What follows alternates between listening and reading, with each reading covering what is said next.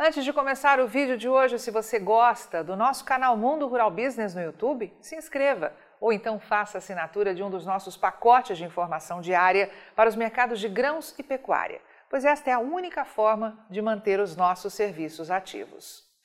Meu amigo, se você opera na dependência de grãos de terceiros, é bom ficar esperto para não se emocionar e perder dinheiro com o volume de conversinha fiada que vem por aí nos próximos dias de fevereiro e que muito provavelmente vão ser esticadas até a divulgação do próximo relatório do Departamento de Agricultura dos Estados Unidos, conhecido pela sigla em inglês USDA.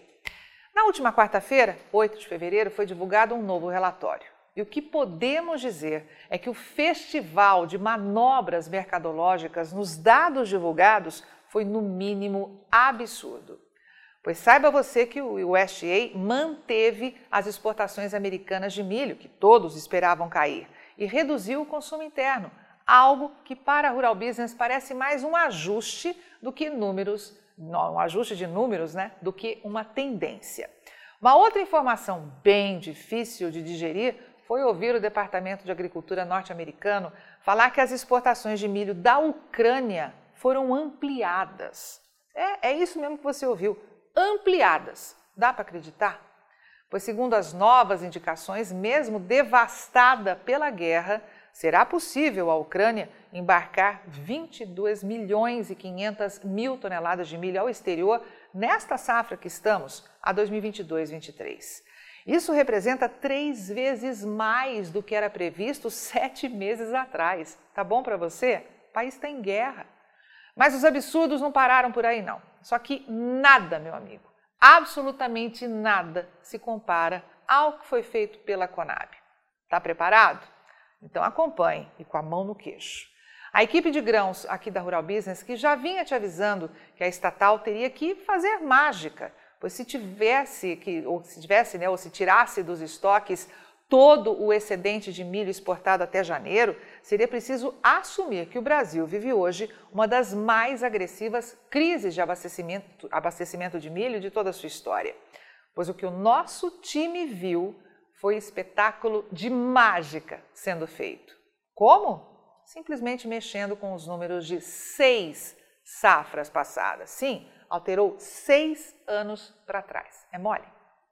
Claro que não seria possível falar que o Brasil exportou ou importou menos milho, já que estes números são auditados e mensalmente confirmados pelo Ministério da Economia. Então, o que a Conab fez?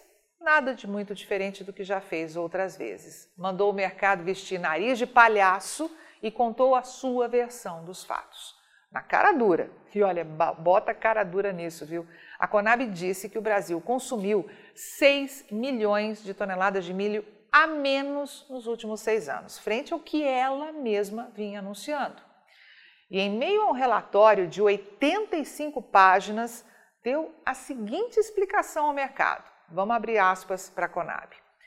Cabe pontuar que, na atual publicação, os dados de consumo desde a safra 2016-17 foram ajustados com base nos números de produção de carnes do IBGE, que possuem influência significativa na demanda nacional de milho.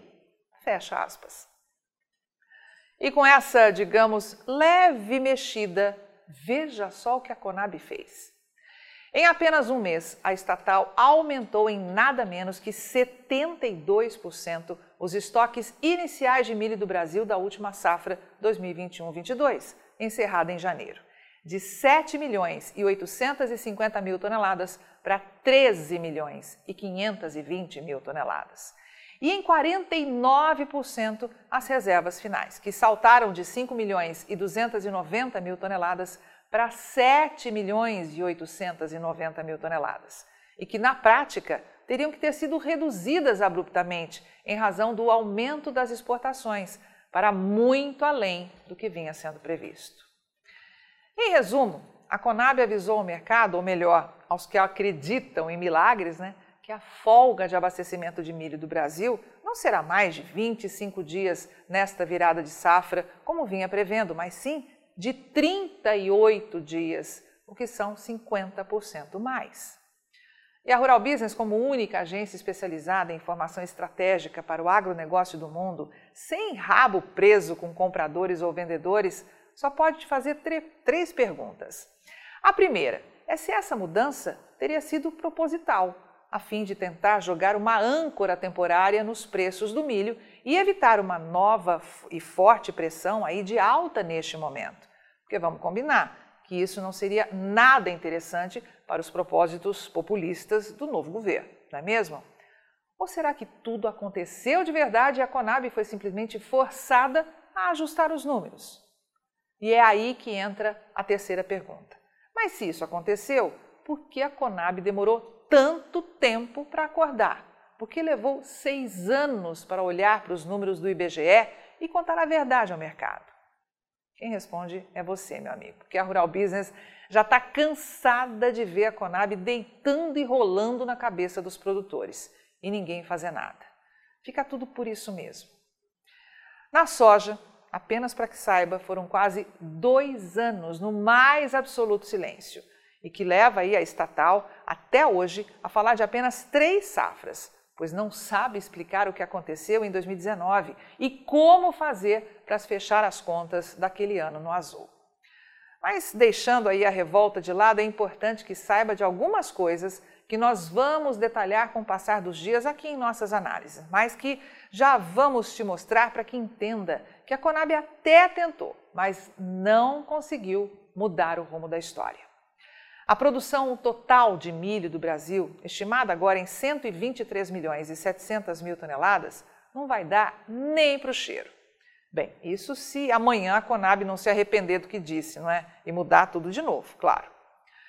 A somatória de exportação e consumo, um de 47 e o outro de 79 milhões de toneladas, indica que o Brasil vai demandar mais de 126 milhões de toneladas de milho de agora até janeiro do próximo ano, ou 2 milhões e 600 mil toneladas a mais do que espera produzir. Outro fato importante é que esta produção ainda está longe de ser confirmada. Vale lembrar que cerca de 77% dessa produção de milho dependem da safrinha. E mesmo assim, e com todas as absurdas mudanças feitas pela Conab, Olha só em que pé está o abastecimento. Mesmo fazendo brotar milho no Brasil de forma mágica, essa indicação que você vê na última torre, à direita no gráfico, confirma que o Brasil pode ter pouco mais de 8 milhões de toneladas de milho em estoques de passagem ao final desta nova temporada 2022-23. Algo que garante o consumo interno por apenas 37 dias e continua mostrando a segunda maior crise de abastecimento dos últimos 10 anos. É isso mesmo, uma década. E tem mais. Lembra que te alertamos que não ia demorar muito para o Brasil desbancar de vez os Estados Unidos e se transformar no maior fornecedor de milho do planeta? Pois saiba que esta não é mais uma projeção para o futuro, não. Já está no passado.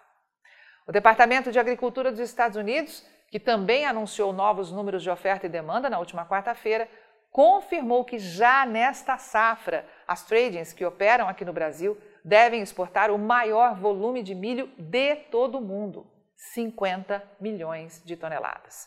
Os Estados Unidos caem para a segunda colocação, enquanto que a Argentina e a Ucrânia permanecem na terceira e quarta posição do ranking, respectivamente.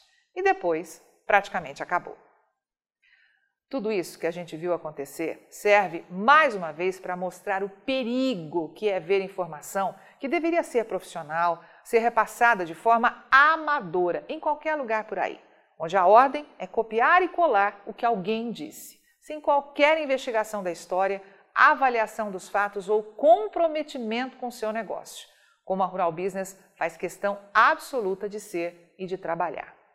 Mas saiba que nada mudou, hein? O abastecimento de milho continua na corda bamba. E para isso se alterar, tanto o Brasil quanto os Estados Unidos terão que tirar uma produção recorde dos campos no segundo semestre. E até que isso se confirme, não vacile não. Tudo que o mundo sonha é te assustar para comprar comida barata por aqui. Eu sou Carmen Sestari e esta análise foi produzida pela equipe de pecuária da Rural Business.